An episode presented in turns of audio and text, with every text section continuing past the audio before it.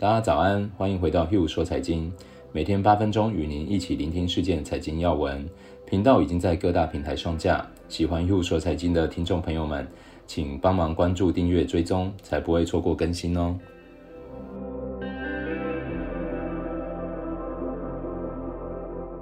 大家早安，今天是十二月一号，星期二。由于上周五十一月二十七号那一集有聊到如何运用 ETF 让投资更轻松的话题，大家的回响非常热烈。有一些朋友想更了解 ETF，也有一些朋友想知道我实际上会投资什么样的 ETF。所以我想说整理一下，干脆用几期的时间，尽量多介绍一些相关内容。因此，可能这一周的主题会绕着 ETF 哦。希望大家会更熟悉，进而更轻松地使用好这些工具。当然也会分享一些我的投资经验，提醒大家怎么做才不会踩雷。建议大家开启这一系列之前，可以先听一下十一月二十七号那一期内容，会更容易跟上哦。那我们一起开始哦。就像上一次提到的，台湾上市股票目前也才九百四十五档，但是光美国上市的 ETF 就有两千三百多档了。摊开一长串的清单，就已经让人非常头昏眼花，不知从何下手。更别说要挑选出好东西了。所以，为了让大家更好入门，我想先从规模最大的陆续介绍起，接着会是今年话题性最高的几档 ETF，最后才会聊聊一些投资上很好用的替代品和他们的使用须知。ETF 被称为指数型基金，其实名字拆开来看就会非常清楚。指数型代表 ETF 会由经理人追踪某一些指数去打造投资组合。由于追踪的指数不同，商品自然也会不同。像是今天会聊到的标准普尔五百指数，就是买进股票；其他的可能会是买进像债券啊、汇率、黄金、原油，甚至更复杂的商品，种类非常的多元。那基金代表的是 ETF，是由投信公司采取类似共同基金的方式管理，不过费用上会比起一般的主动型基金要低很多。今天作为第一集，也会来聊聊世界上最大的几个 ETF 发行商。之所以把名字拆开来看，是因为许多重要的注意事项其实也藏在里面。以下我们就先用全世界最大的 ETF 代码 SPY 来做说明。第一个是要买对指数。我们买入这一档 SPY 到底投资了什么呢？实际上，SPY 是追踪美国标准普尔五百指数的 ETF。关于指数的详细内容，大家也可以去听一下十一月十九号的内容。简单的说，这个指数包含了美国上市最具代表性的五百家企业。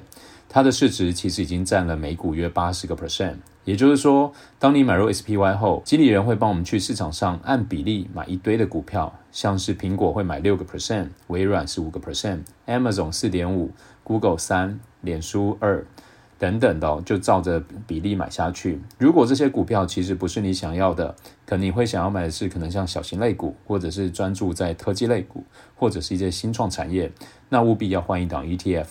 因为投资 ETF 之前，首要任务就是要找到合适的指数。这听起来很像废话，但实务上很多投资人会被名称误导。例如啊，我举一个例，像二零一八年有发行一个 ETF 叫 Block，当初被称为区块链 ETF，所以很多投资人就误以为可以透过这一档 ETF 来投资加密货币，但实际上他买的是像 Square、PayPal、NVIDIA 甚至台积电，是加密货币相关的技术产业。这些都是我很喜欢股票，但如果你一开始是想投资加密货币，而非买这些股票，那就天差地远嘛。所以第一点一定要是买对指数，第二点就是要买对发行商。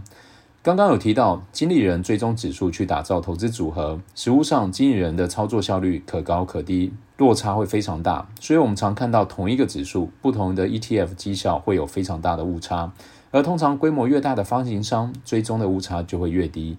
跟大家分享一下，全球最大的三家发行商分别是 iShare 安硕、Vanguard 先锋以及 State Street 道富三家发行的 ETF，占全球的总规模就已经高达八十个 percent。其中，iShare 安硕是规模最大的，占比约四成。母公司是大家非常熟悉的贝莱德，旗下目前超过三百档 ETF。排名第二的是 Vanguard 先锋，算是后起之秀。虽然发行的档数约一百档，并不多，但是目前还没有出现清算倒闭的 ETF。投资效率是他们的强项，也难怪规模可以超车至第二名的位置。其实很多美国的退休基金都是使用 Vanguard 的这个投资 ETF。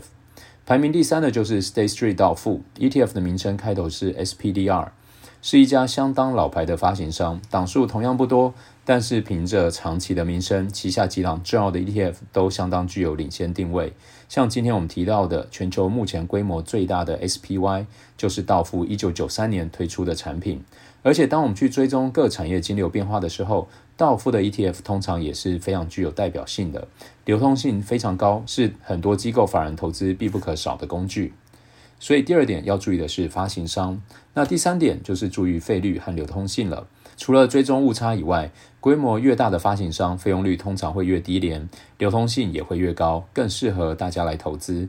即使如此，选项其实还是很多。这时候投资人我们就会开始要做一些比较，比如说像今天的主角 SPY，目前全球规模排名前五大的 ETF 有三档，其实都是追踪美国的标准普尔五百指数，分别是像道富的 SPY。iShare 安硕的 IVV，Vanguard 先锋的 VOO，也就是说，这三档 ETF 几乎是买一模一样的东西。原本过去这是 SPY 独大的领域，十年前 SPY 总规模比第二到第五名的 ETF 加起来都还要大。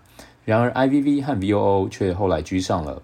两者加起来可能已经超过了 SPY，再加上今年 SPY 更是罕见的资金大量外流，而且就是流向绩效相同的 IVV 和 VOO，其中的原因其实就是出在费用率上面。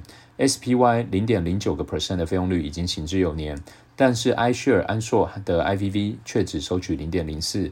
Vanguard 先锋的 VOO 更狠，只收零点零三，再加上各种宣传行销，导致中小型投资人持续的转向后者，SPY 才慢慢失去独大的地位。所以为大家整理投资 ETF 之前，第一个当然就是要买对指数，买你真的想投资的产业或者是国家。第二个就是要买对发行商，因为假如错误的发行商，它的市场可能误差会非常的大。你不知不觉会损失非常非常多投资成本在里面。那第三点就是流通性和费率了。确实，经过许多人宣传后，VOO 和 IVV 的费用是很吸引人。但说实在的，这样的费用差距其实相当相当的小。拉出过去五年的数据比较，三者的总绩效差距其实并不到零点五个 percent。相对的，SPY 目前的流通性仍然是其他两者的八到十倍。在大额资金操作的时候，流通性好坏造成的差距绝对不止零点五个 percent。对于我来说，这三档其实都是很好的投资工具，而如何在费率与流通性取舍，就要看投资人自己的需求而定了。巨额或者短期操作，流通性我想比较重要；而中小额度或者是定期定额长期投资，那我一定会选择费用比较低的那一档。接着，我们一起来看一下昨天欧美股市状况。经过一个月的持续上涨以后，投资者们开始评估风险资产的前景，导致美股昨天从纪录高点回落。标普五百指数创一周以来最大的跌幅，但整个十一月仍然创出四月以来最佳的月度表现。美国小型股指数则创出历史最佳月度表现，这都是非常惊人的数字哦。市场广泛的抛售使道琼工业平均指数走低，十一月份表现落后的纳斯达克指数相对则略好。周一短暂触及历史新高，道指在十一月上涨接近十二个 percent，是一九八七年以来最佳的月度表现，也就是三十三年以来最好的表现呢。新冠病毒疫苗研发的快速进展，增强了投资者对于生活恢复正常、经济快速成长的信心，提振了受新冠病毒打击最严重公司的股票。接着我们来看一下昨天中概股部分。昨天中概股是有比较大的修正。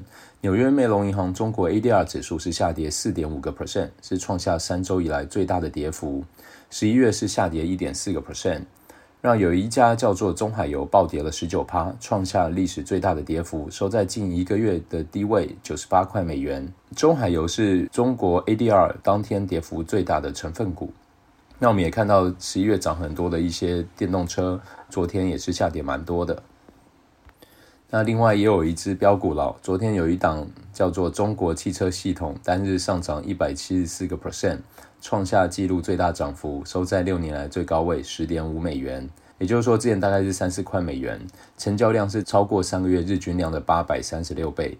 公司表示，今年已出厂约十二万套用电动汽车的电动助力转向部件。哦，所以就是在做一些投资，比如说像十月、十一月，中国的电动汽车 ADR 涨很多，可能会看看说，那中国有没有其他电动车相关类股，可能就有机会搭上这个中国汽车系统的飙升哦。那我们还注意到，就是比特币昨天来到一万九千多嘛，所以中国有个 ADR 叫比特数字，昨天是上涨了二十七点七个 percent，收在八块美元。昨天的金价跌势扩大，已经跌破每盎司一千八美元，而铜价则升到了七年的高位，因为人们对于新冠疫情结束的乐观情绪越发增强，导致作为传统避风港的黄金价格下跌。以上就是今天的 Hugh 说财经。今天介绍投资 ETF 的第一步，迈出第一步后，很快就可以感受到投资 ETF 的威力。接下来几集，我们也会带大家看看今年最热门的 ETF 是谁，今年涨了一百三十个 percent，又是谁获得最多资金投入？大家现在都在关注哪一档 ETF？都在未来的几集一一揭晓。喜欢的听众朋友们，欢迎分享给亲朋好友。明天我们也会陪大家一起聆听全球财经要闻。我们明天见。